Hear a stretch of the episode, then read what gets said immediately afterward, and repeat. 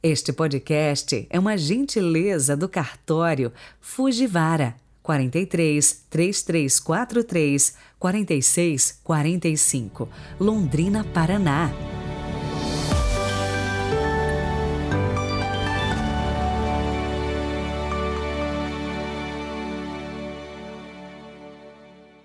Sexta-feira, 2 de dezembro de 2022. Bem-vindos mais uma vez ao nosso encontro de todos os dias. Em volta da mesa da palavra, somos alimentados com a sabedoria do Evangelho. E a fé é um elemento essencial para a nossa vida. Tanto que, por várias vezes, ao realizar uma cura, um milagre, Jesus diz: Seja feito conforme você acreditou. Ou ainda, como no Evangelho de hoje, seja feito conforme a sua fé. E se você gosta do nosso podcast, deixe o seu like, se acompanha pelo YouTube ou então dê a sua nota se você escuta pelo Spotify, tanto em um como em outro, não deixe de seguir e se inscrever. Rezemos.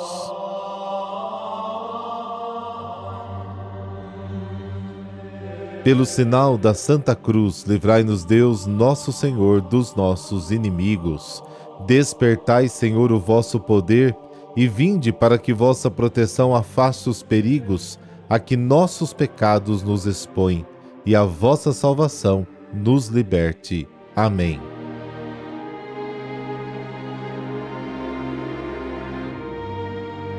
Mateus capítulo 9, versículos de 27 a 31.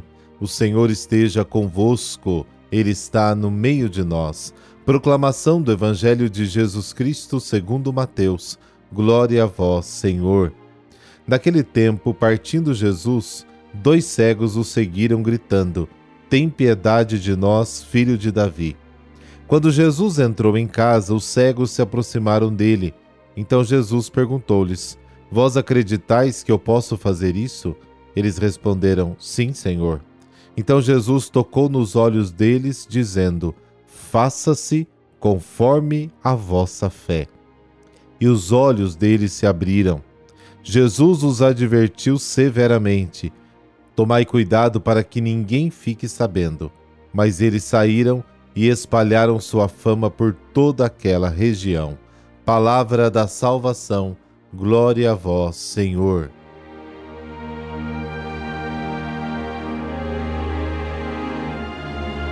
Mais uma vez, o Evangelho de hoje coloca diante de nós o encontro de Jesus com a miséria humana. Jesus não fica parado, não se esconde, acolhe as pessoas e, no seu acolhimento terno, revela o amor de Deus.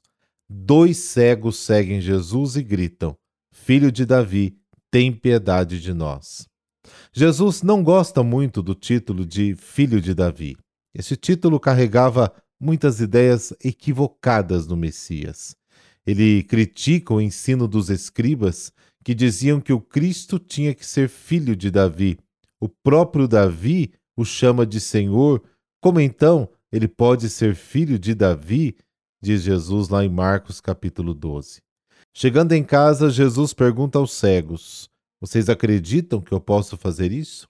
Eles responderam: Sim, Senhor. Uma coisa é ter a doutrina decorada na cabeça e outra bem diferente é ter a fé genuína no coração. A doutrina dos dois cegos não era muito correta. Eles chamavam Jesus de filho de Davi. Em si, Jesus não se importa muito de ser chamado assim. Ele se preocupa é com a interpretação que eles tinham da fé. Jesus toca os olhos deles e diz: Faça-se conforme a sua fé. Imediatamente os olhos se abriram. Apesar de não terem uma doutrina clara, correta, os dois cegos têm uma fé correta. Muitas pessoas hoje estão mais preocupadas com a doutrina correta do que com a fé correta, com a mudança de vida correta. É bom não esquecer um pequeno detalhe da hospitalidade. Jesus chega em casa e os dois cegos também entram em sua casa como se fosse a coisa mais natural do mundo. Eles se sentem à vontade na casa de Jesus. E hoje? Jesus pede para não divulgar o milagre, mas a proibição não foi muito respeitada. Ambos saíram e espalharam as boas novas. Anunciar o Evangelho é partilhar com os outros o bem que Deus nos faz na vida. E talvez, diante de tantos pedidos que fazemos a Jesus, tantas são as nossas necessidades, e dele ouvimos também a importância da nossa fé. Você realmente crê que Jesus pode realizar coisas maravilhosas na sua vida? O Evangelho de hoje destaca este ponto para nós.